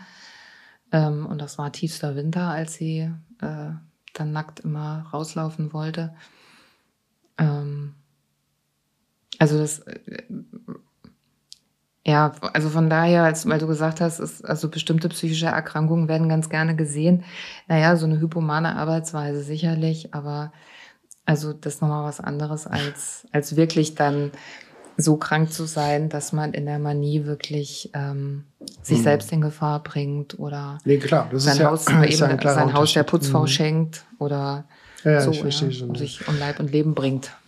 Ähm, du hattest ja auch vorhin und auch gerade eben nochmal gesagt, es geht auch so ein bisschen um diese rechtliche Geschichte, mhm. wie man in der Psychiatrie auch unterkommt ähm, und was da auch so die Gesellschaft davon hält. Und wir hatten im Vorgespräch gesprochen und da hattest du mir ein Beispiel vom Autofahren mhm. erzählt und ich fand das so eindrücklich und so verständlich, dass ich mir wünschte, du wiederholtest es hier nochmal, damit alle davon auch profitieren können. Ich versuche nochmal, mich dran zu erinnern. Ja, das, das spielt wieder so auch in das, was du vorhin mit dem freien Willen gesagt hast.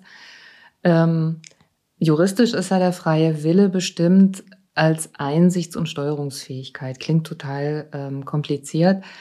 Ähm, Einsichtsfähigkeit heißt, dass ich verstehe, wenn ich was Falsches mache, dass das was Falsches ist. Also wenn ich Tempo 80 in einer 30er-Zone fahre, ähm, dann, und ich weiß, hier ist Tempo 30 und ich fahre 80, dann habe ich, weiß ich, was ich da mache, ist scheiße. Und das ist auch verboten. Das ist die Einsichtsfähigkeit. Und die Steuerungsfähigkeit heißt, ich kann ähm, umsetzen, was ich da verstanden habe. Also das heißt, ich weiß, ich bin in der 30er-Zone. Ich weiß, ich fahre hier mit 80. Aber ich habe gerade einen Anruf gekriegt, mein Kind ist im Kindergarten vom, von der Schaukel gefallen und ist bewusstlos. Und ähm, ich bin in einem emotionalen Ausnahmezustand und ich muss da ganz schnell hin. Und in diesem emotionalen Ausnahmezustand kann ich jetzt nicht quasi noch Verkehrsregeln beachten. Das wäre die Steuerungsfähigkeit. Und ähm, wir alle denken ja so beim freien Willen, ähm, ja klar, den habe ich.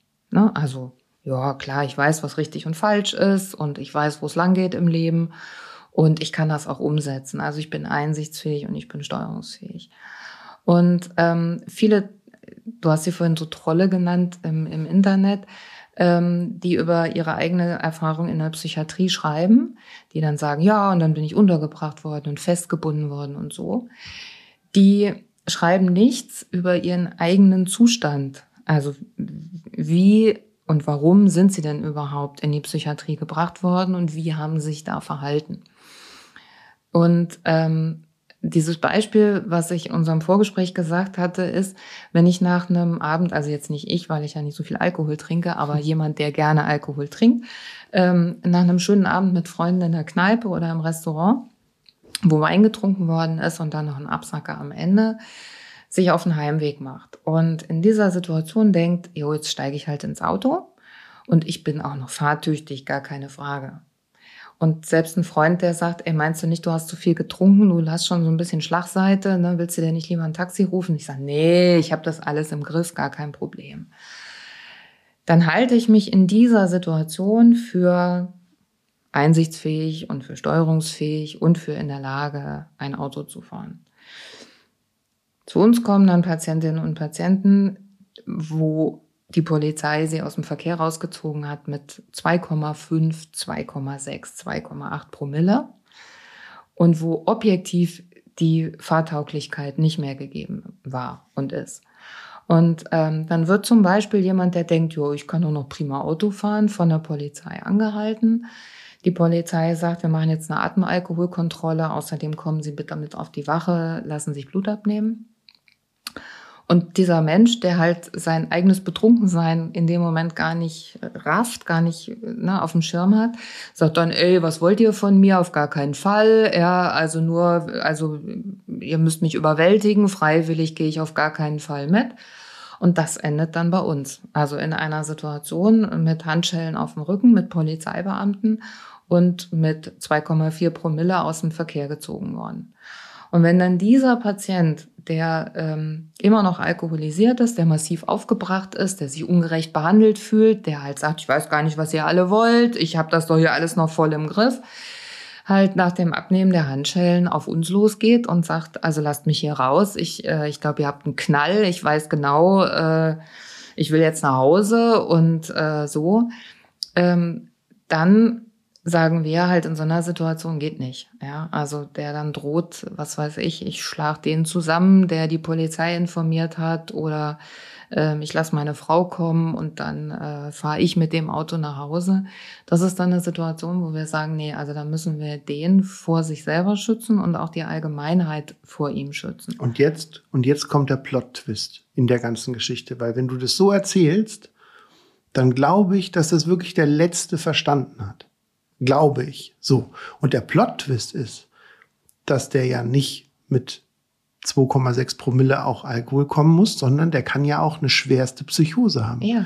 Der kann ja aber auch aufgrund von seiner Depression kurz davor sein, sich umbringen mhm. zu wollen.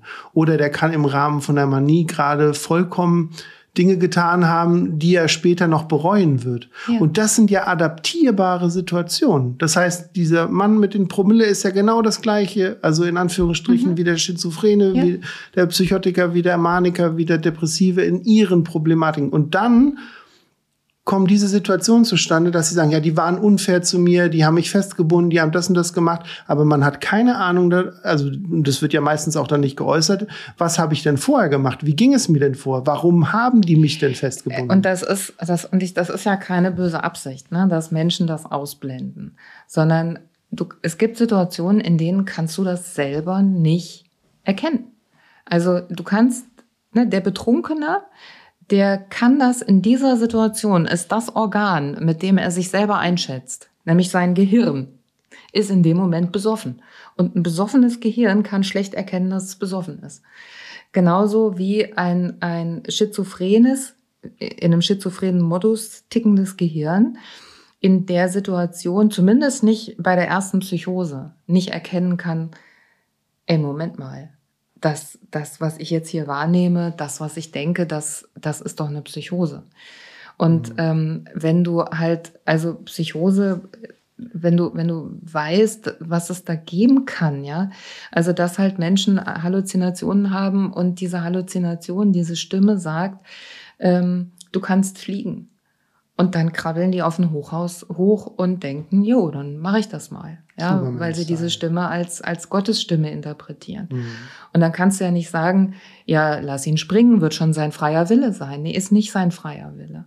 Ja, das ist, mhm. da entscheidet nicht der Patient, sondern da entscheidet die Psychose. Oder wenn ich halt annehme, es ist Gott, ähm, Gott entscheidet. Ich, ich, ich sehe da noch so, so eine schöne Parallele, weil natürlich kommen dann wieder die Stimmen in meinen Kopf, die jetzt dann auch sagen würden, ja, es gibt doch so ein äh, Recht auf eigene Krankheit und warum wird die mir genommen und so weiter und so fort. Aber es gibt ja, und das finde ich auch ganz schön adaptierbar, es gibt ja diese Situation, wenn es keine Patientenverfügung gibt und wir jemanden bewusstlos oder mit Herzstillstand finden, dann ist es unser aller Pflicht, diesen Menschen, ob das im Krankenhaus ist oder draußen, ist es unser aller Pflicht, auch Leuten, die nicht im Krankenhaus arbeiten, irgendwas dafür zu tun. Mhm. Das heißt mit äh, Rettungsmaßnahmen oder zumindest die Polizei, die Feuerwehr, äh, Krankenwagen anzurufen etc. etc.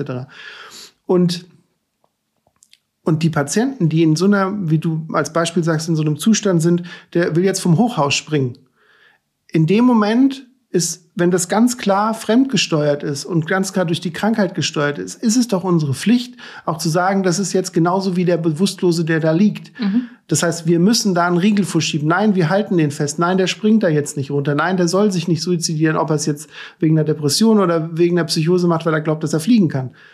Und das ja. ist halt der Punkt, ne? Ja, also es ist auch so, weißt du, es ist ja nicht verboten, in Deutschland betrunken zu sein.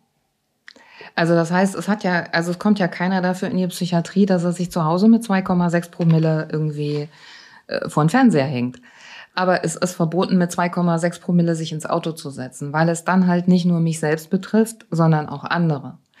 Und genauso ist es ist natürlich nicht verboten, äh, psychotisch zu sein. Und es gibt viele Menschen, auch viele Patienten, die ich kenne, die ähm, eine Schizophrenie haben und nicht ganz symptomfrei sind. Manchmal weil wir es nicht hinkriegen. Also trotz Einsatz modernster Medikamente und Psychotherapie, dass die Psychose ganz weggeht.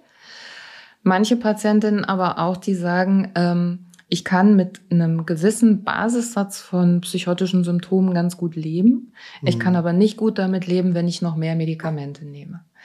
Oder es gibt auch Patientinnen, die sagen, die Psychose ist ein Teil meiner Identität und ich will die nicht ganz weghaben. Und dann gucken wir halt, also was sind so Frühwarnzeichen, dass das aber wieder so ausufert, dass es auch mhm. gefährlich wird. Ja? Ähm, also die, wenn wir in der Psychiatrie Zwang anwenden, dann geht's immer um etwas, was nicht eine reine Privatsache ist. Also entweder wenn jemand andere gefährdet, ja, indem er mit der Machete durch die Stadt läuft und sagt, ich habe einen göttlichen Auftrag und ich soll alle Ungläubigen töten. Ähm, wobei das natürlich die wenigsten Schizophrenen machen. Ja, also das ist nochmal ein das, anderes Thema. Also die, die, das, das will ich jetzt nicht falsch verstanden haben, dass man sagt, psychisch krank ist gefährlich. Nein. Mhm. Ja, also die Wahrscheinlichkeit, dass jemand sich mit einer psychischen Erkrankung selber was tut, also sich suizidiert, ist viel, viel höher, als dass er mhm. anderen was tut.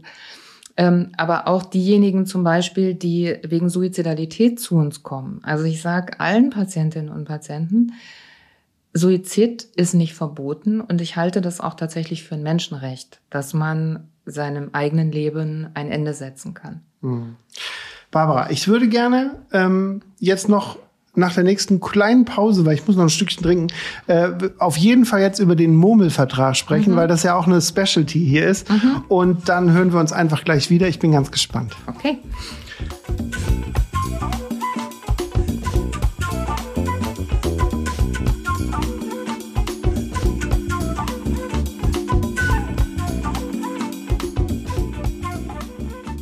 So, da sind wir wieder. Gerade eben noch diskutiert, weil wir hatten nämlich gerade noch in dem Thema, was du jetzt zum Schluss noch äh, besprochen hattest, wolltest du noch eine ganz wichtige Sache hinzufügen.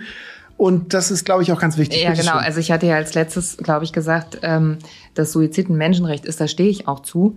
Ähm, aber ich glaube, ich sag Patientinnen, die nach einem Suizidversuch zu uns kommen und die kommen ja zu uns, weil sie diesen Suizid angekündigt haben. Ne? Die haben dann noch mal eben in ihre WhatsApp-Gruppe geschickt. Ähm, übrigens, sonst kommen, also sonst kommen wir ja gar nicht ins Spiel als psychiatrische Klinik. Ähm, ich sage Patientinnen, die mit Suizidalität sich beschäftigen, ich glaube tatsächlich, dass ein Mensch das Recht drauf hat, an irgendeiner Stelle Bilanz zu ziehen, Strich drunter zu ziehen und zu sagen, so macht das Leben für mich keinen Sinn. Ja, also bei einer schweren körperlichen Erkrankung oder wo auch immer.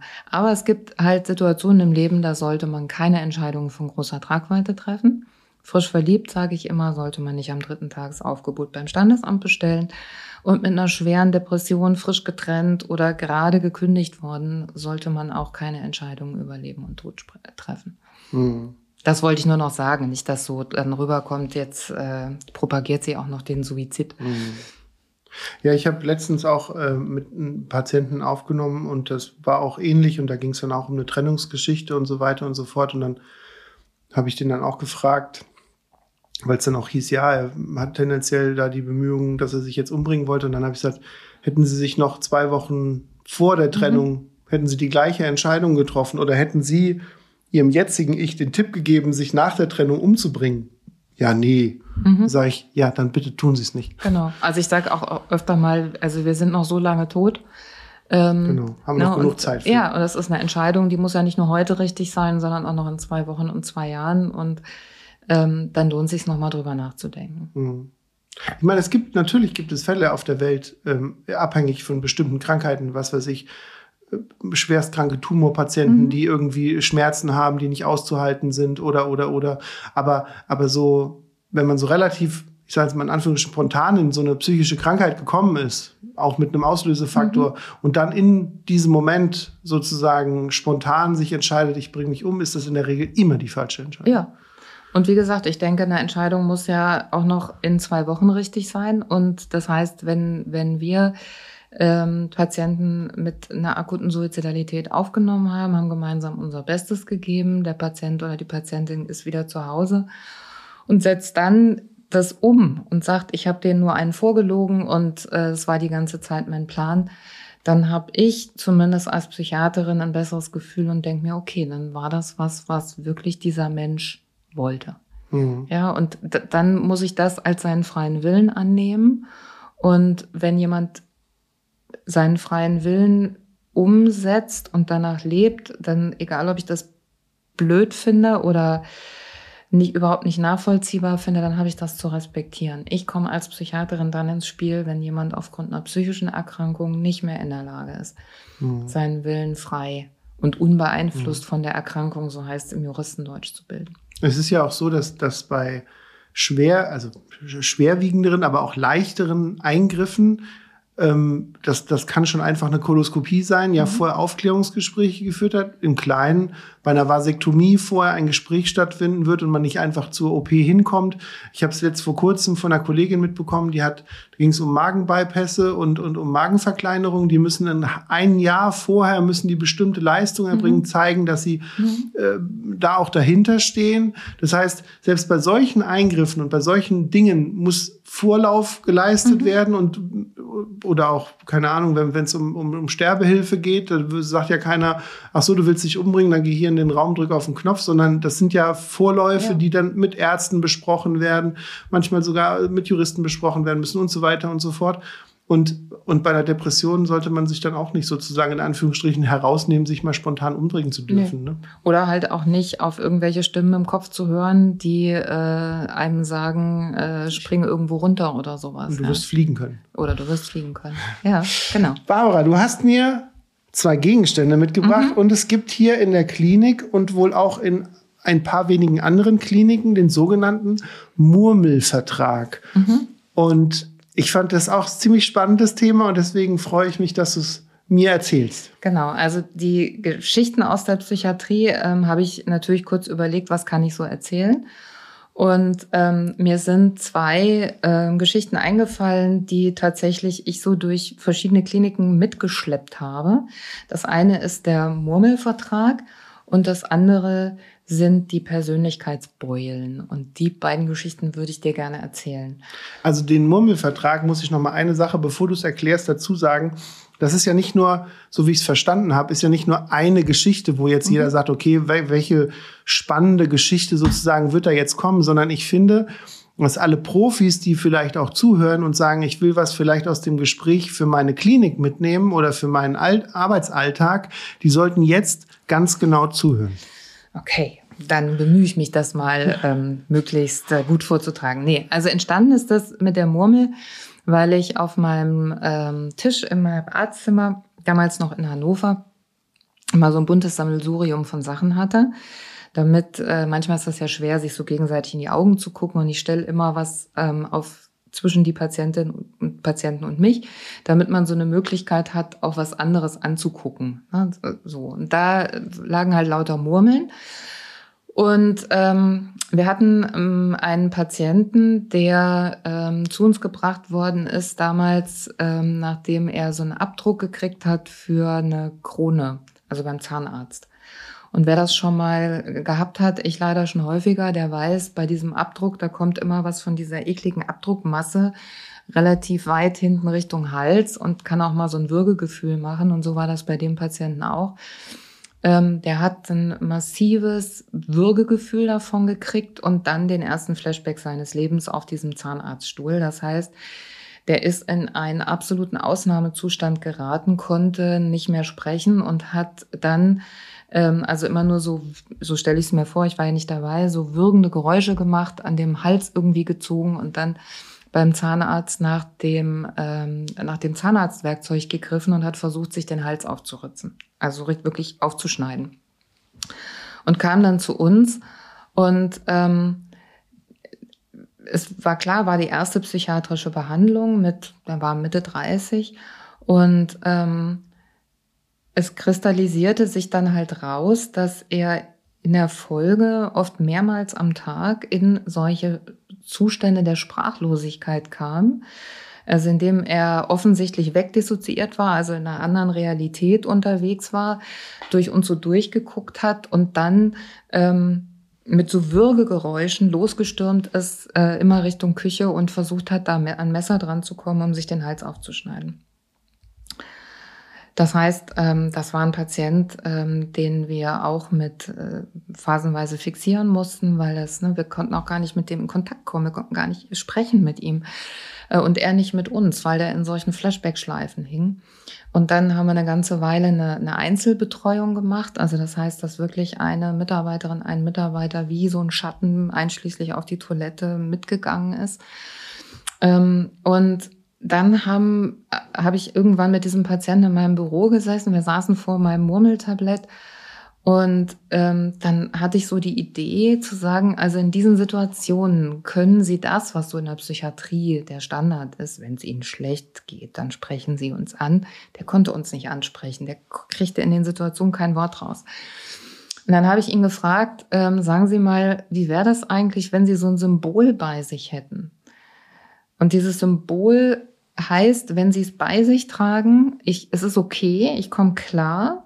Und wenn Sie es abgeben, wenn Sie es einem unserer Teammitglieder in die Hand drücken, dann ist klar, Sie können wieder nicht sprechen, Sie sind wieder in so einer ähm, Dissoziationsschleife und dann müssen wir die Verantwortung übernehmen, damit Sie nicht versuchen, sich den Hals aufzuschneiden.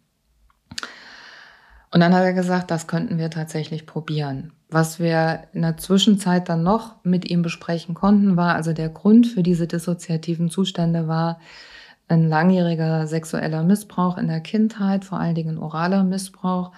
Und ähm, den hatte der ähm, über viele Jahre weit, weit weg verdrängen können. Und das war halt wirklich durch dieses retraumatisierend erlebte Abdruckgeschehen beim Zahnarzt auf einmal wieder so präsent. Ja, und dann haben wir, ähm, also habe hab ich gesagt, okay, dann nehmen Sie doch mal als Symbol so eine Murmel. Also ich konnte dem ja jetzt schlecht irgendwie einen Stuhl in die Hand drücken als Symbol. Ähm, die Murmel ist angenehm klein und man kann die in der Hosentasche haben und ähm, und dann haben wir mit diesem Patienten tatsächlich den ersten Murmelvertrag ähm, geschlossen und es hieß halt, Patient hat die Murmel bei sich, mir geht's gut und ich kann die Verantwortung für mich übernehmen und ich gebe die Murmel ab heißt, ihr müsst tätig werden.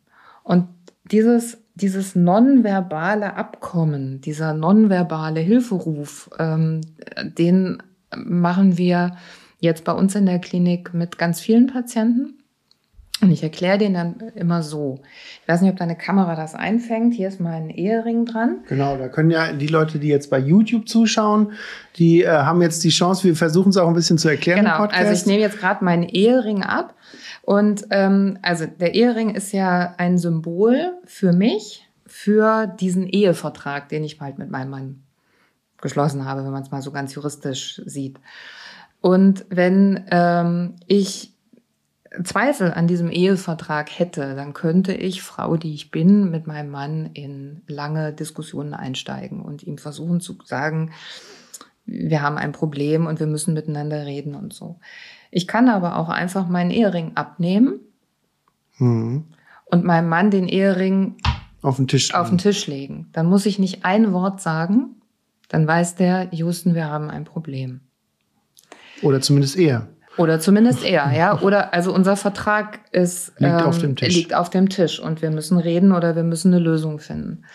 Und ähm, was nicht funktioniert, jetzt nicht, weil es mein Mann ist, sondern weil ich glaube, das funktioniert nie. Was ich nicht machen kann, ist sagen, ich nehme mal den Ring ab und jetzt gucken wir mal, wann er es merkt. Ja, das heißt, wenn wir einen Murmelvertrag schließen mit Patientinnen und Patienten, dann beinhaltet dieser Vertrag, dass sie nicht die Murmel dann einfach, weiß ich nicht, wenn sie sich nicht mehr an den Vertrag halten können, in ihren Nachttisch legen oder äh, irgendwo im Speisesaal und dann sagen, naja, ich habe gedacht, ihr findet den schon, sondern also wenn wir einen Murmelvertrag haben, dann ähm, muss die Murmel einem Teammitglied in die Hand gedrückt werden, wortlos. Und wir machen, also wir machen nicht nur Murmelverträge, sondern die Mitarbeiterinnen und Mitarbeiter haben alle so Lieblingssymbole. Also wir haben in, zur Weihnachtszeit gibt's Tannenbaumverträge und äh, wir haben schon Teddybärenverträge, Apfelverträge, was weiß ich was für Verträge mhm. gemacht. Und ähm, also wir machen das als eine Form, zum Beispiel Anti-Suizidverträge miteinander zu schließen, also bei Patientinnen, wo Suizidalität eine Rolle spielt, dass wir sagen, ähm, wenn die Suizidgedanken wieder so drängend werden ähm, und sie das uns ihnen schwerfällt, mit uns zu sprechen. Weil ich glaube, was wir immer unterschätzen ist, ähm, wir sind ja ein Riesenteam. Also auf jeder, jedes Stationsteam besteht ja immer aus weit über 20 Menschen, also von der Putzfrau bis zur Oberärztin. Mhm. Und wenn wir dann sagen, ja, wenn es ihnen schlecht geht, dann sprechen sie uns an. Also wir sind eine, ein Heer von wildfremden Menschen wen spreche ich denn jetzt an? Wen, wen suche ich mir denn aus? Ja, ähm, ich will ja auch nicht stören oder wie auch immer. Also dieses, ja, dann kommen sie einfach zu uns und sprechen uns einfach an, ist nicht so eine niedrige Hürde, wie wir Profis immer annehmen. Und ähm, wenn ich aber einem Patienten sage, also äh, wenn sie unsere Unterstützung brauchen, weil es ihnen schlecht geht, weil Suizidgedanken wieder eine Rolle spielen oder weil sie einen starken Selbstverletzungsdruck haben oder weil die Halluzinationen wieder so quälend werden und ihnen aber verbieten, mit uns zu sprechen, gibt's ja auch, ne, dass äh, mhm. Psychotiker verboten kriegen, mit uns zu sprechen. Und ich dann sage, okay, also unser Vertrag, den wir jetzt schließen, ist, wenn Sie unsere Hilfe brauchen, wenn Sie es nicht mehr alleine tragen können, dann geben Sie einem Teammitglied stumm diese Murmel. Und dann wissen wir, jetzt ist, sind wir gefragt, jetzt müssen wir was tun. Und ich bespreche dann schon vor, was das sein kann. Also das kann dann heißen, dass ein Teammitglied die Murmel in die Hand kriegt und dann sagt, ich muss gerade hier noch was fertig machen. Gehen Sie doch schon mal in die Küche, kochen Sie mal eine Tasse Tee für uns beide, wir setzen uns gleich hin. Oder sollen wir eine Zigarette miteinander rauchen gehen? Oder ähm, soll man eine Runde ums Haus gehen oder was auch immer. Aber wir wissen dann, wir sind, wir müssen Verantwortung mhm. mit übernehmen, bis jemand sagt, okay, jetzt könnte mir die Murmel wieder geben, Krise ist überwunden. Ich, ich habe ja, du hattest, glaube ich, auch erzählt, das fand ich ganz nett, das ist so nette Side Story zu dem Thema ist, dass sogar mal ein Bettchen für die Murmel gebaut wurde. Ja, genau. Das war mit dem ersten Patienten damals in Wunsdorf. Da wussten, also so eine Einzelbetreuungssache, dass jemand ne, wirklich 24 Stunden quasi jemand von uns an der Seite hat, fällt ja leider ähm, meistens der pflegerischen Berufsgruppe zu, weil es ja die einzige, die 24 Stunden da ist. Die anderen haben ja eher so Gastauftritte von acht Stunden. Und ähm, das heißt, ähm, damals war klar, wenn der Patient die Murmel abgegeben hat, brauchte der eine Einzelbetreuung die ganze Zeit. Und das, das heißt, wenn du zur Schicht kamst, konntest du schon, muss, wolltest du wissen, okay, kann ich jetzt heute irgendwie ein Gruppenangebot machen oder muss ich Einzelbetreuung machen? Und deswegen hatte die Pflege ein Bettchen gebaut, also so ein kleines Miniaturbettchen für die Murmel. Und ähm, wenn Schichtwechsel war von der Pflege, haben alle geguckt, liegt die Murmel im Bett? Dann hieß das, heute Einzelbetreuung oder war die Murmel nicht im Bett, hieß das, okay, geht ihm gut, wir können mhm. erstmal einen anderen Plan machen. Sehr schön. Du hast mir noch zwei andere Dinge mhm. mitgebracht. Da würde ich auf jeden Fall auch noch kurz die Story mhm. zu hören, weil die finde ich ziemlich faszinierend. Ich halte mal die ganz freundlich in die Kamera. Ja. Und zwar ist es so ein Ball mit so Pailletten drauf. Ich weiß nicht, ob man das gut sieht. Und einen Kegel mit Pailletten drauf. So ein kleiner, handgroß. Genau. Genau. Was passt denn, was gehört denn da dazu? Ja, also erstmal war das so, ähm, ich arbeite ganz gerne mit den Händen, so zum Ausgleich. Ich bin eine begeisterte Strickerin und, und spinne auch Wolle zu Hause und so. Und ähm, das hier war mal so ein Versuch, äh, Pailletten basteln zu machen. Also es ist eine Styroporform drin und ich habe dann tatsächlich diese ganzen einzelnen Pailletten mit einer kleinen Nadel drauf festgesteckt. Und die ähm, lagen tatsächlich in Hanau in der Klinik in meinem Sammelsurium auf dem Tisch vor mir, zusätzlich zu Muscheln, Murmeln und sonst was. Und dann kam eines Tages eine Patientin, ähm, da habe ich in der Ambulanz gearbeitet, ähm, total ärgerlich bei mir reingestürmt zu ihrem ersten Ambulanztermin und ähm, hat gesagt, ich bin gestern aus dieser Scheißklinik entlassen worden. Ich habe hier einen ähm, Entlassungsbericht mitgekriegt, da steht drin, ich bin gestört.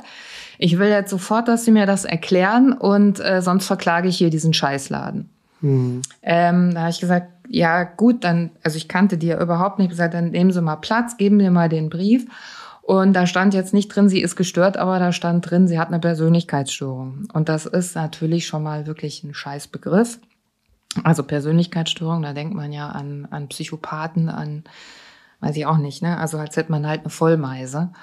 Und ähm, ich musste jetzt mit dieser aufgebrachten Patientin irgendwie was finden, wie ich der erkläre, was Persönlichkeitsstörung ist, ohne dass die noch weiter hochfährt. So, also war offensichtlich auf Station keine Zeit gewesen, das, äh, zu erklären. Ja, und aus der Lameng raus fiel dann mein Blick auf meine fein gebastelte Paillettenkugel und ähm, dann habe ich angefangen, ihr Persönlichkeitsstörung so zu erklären, dass ich gesagt habe, man geht davon aus, dass sich unsere Persönlichkeit entwickelt, so die ersten 25 Jahre unseres Lebens.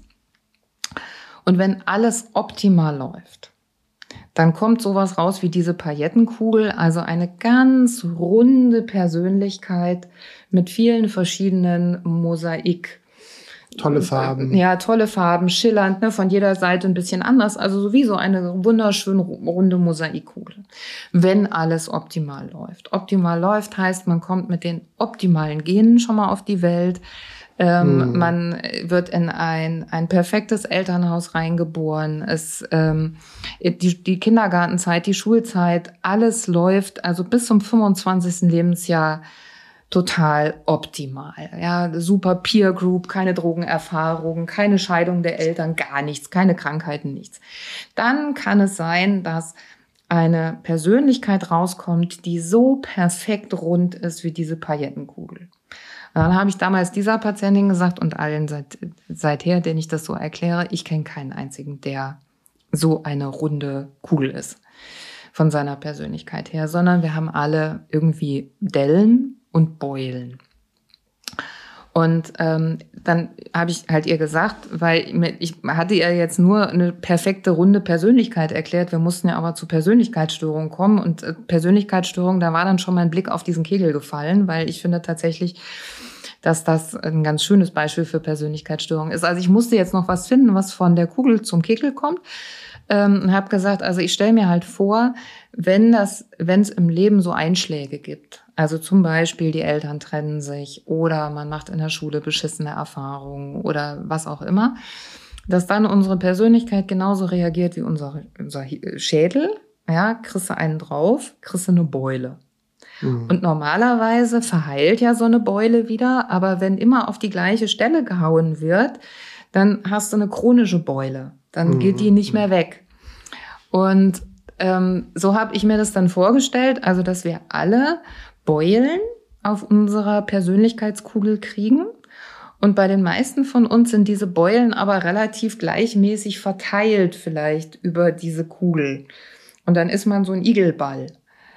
Und wenn man so einen Igelball anschubst, dann kommt man auch noch durch. Ne? Also wenn ich diese Kugel anschubse, die rollt geradeaus, die hält ihren Weg.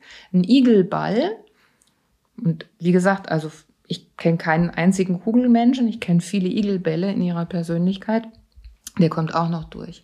Und in der Situation griff sich diese Patientin diesen Kegel und sagte, ja genau. Und ich, ich bin kein Igelball. Ich bin wie dieser Kegel. Und was passiert, wenn man einen Kegel anschubst? Der, der rollt immer nur im Kreis rum. Und damit hatte sie so ein ganz wichtiges Merkmal von Persönlichkeitsstörungen, halt sich selber mit diesem Kegel rausgegriffen. Also, dass Menschen mit Persönlichkeitsstörungen halt die Erfahrung machen, immer wieder mache ich die gleichen Erfahrungen. Ja, also ich denke mir, jetzt hast du es verstanden und in der nächsten Arbeitsstelle wird an, wird's anders oder in der nächsten Beziehung wird's anders. Und mhm. ähm, und ich habe es mit meiner Therapeutin besprochen und und und ja und dann starten die mit Vollgas und es ist halt immer nur Nürburgring. Es ist nie Paris Dakar, mhm. sondern es ist immer mit Vollgas im Kreis rum wie halt dieser Kegel. Und ähm, ja, und das ist, seitdem ich das mit dieser Patientin quasi gemeinsam entwickelt habe, ist das meine Art, Patientinnen und Patienten Persönlichkeitsstörungen zu erklären. Also eine der Arten. Und ähm, deswegen heißt es jetzt bei uns auch in der Frühbesprechung immer, ähm, wenn jemand, ähm, wenn, wenn die Dienstärzte jemanden vorstellen, der aufgenommen worden ist, dann hört man schon mal, ja, hat eine schwere Depression und eine Beule. Und das heißt dann, da gibt's wahrscheinlich eine Richtung in Richtung Kegel hin. Sehr cool. Das ist eine schöne Metaphorik, finde ich. Ähm, Habe ich so auch noch nicht gehört. Vielen Dank auf jeden Fall für diese Geschichten. Ähm, ich denke, dass gerade auch den Murmelvertrag, glaube ich, der ist einfach praktisch, super mhm. praktisch anwendbar, auch ähm, für die anderen Häuser, die das mhm. vielleicht mal ausprobieren wollen. Ich habe jetzt zum Schluss noch mal zwei kurze Fragen an dich, weil ich wir ich habe sogar noch viel mehr aufgeschrieben, aber wir sprengen sonst hier den Rahmen und ich hatte mir schon gedacht, das habe ich dir vorhin auch schon gesagt, habe ich gesagt, wir können wahrscheinlich vier Stunden miteinander mhm. quatschen, aber ähm, wir müssen ja irgendwann zum Ende kommen, sonst bluten den Leuten die Ohren am Ende mhm. noch. Ähm, und ich habe aber gedacht, zum einen du bist ja Oberärztin, du hast viel Verantwortung, du musst ähm, auch auf eine Art und Weise auch gut selbstreflektiert sein, dass du deinen Job auch gut machen kannst. Und trotzdem, vielleicht bist du manchmal auch unnahbar, wenn du gerade Fremden gegenüberstehst, dass sie dann dich erstmal kennenlernen wollen und so. Und dann habe ich gedacht, welche Frage könnte ich stellen, die so, so in deine persönliche Psyche vielleicht so ein bisschen reingeht. Und dann habe ich so, so ein bisschen das Gefühl gehabt, ich würde gerne wissen, wofür du gerne gelobt wirst. Kann ich dir sagen, also weil ich dafür gelobt werde. Ähm, also ich bin ein Nussknacker, was Menschen angeht. Ähm, also ich muss was verstanden haben, also für mich verstanden haben, ähm, was mir Patientinnen und Patienten erzählen. Und da bin ich sehr beharrlich. Also da frage ich dann auch nach.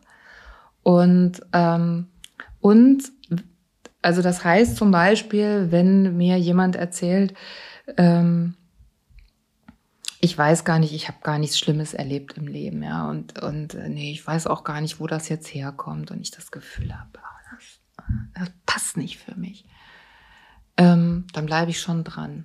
Und mhm. ähm, Menschenkenntnis ja. sozusagen. Äh, ja, ja, auch so eine, ja, aber so auch so, ich bin halt neugierig, ja, und dann auch dran zu bleiben. Dafür werde ich gerne gelobt. Und wo ich gerne für gelobt werde, ist, also wo ich gerne vorgelobt würde, ähm, wenn äh, Menschen angstfrei ähm, in meinem Team arbeiten können. Schön.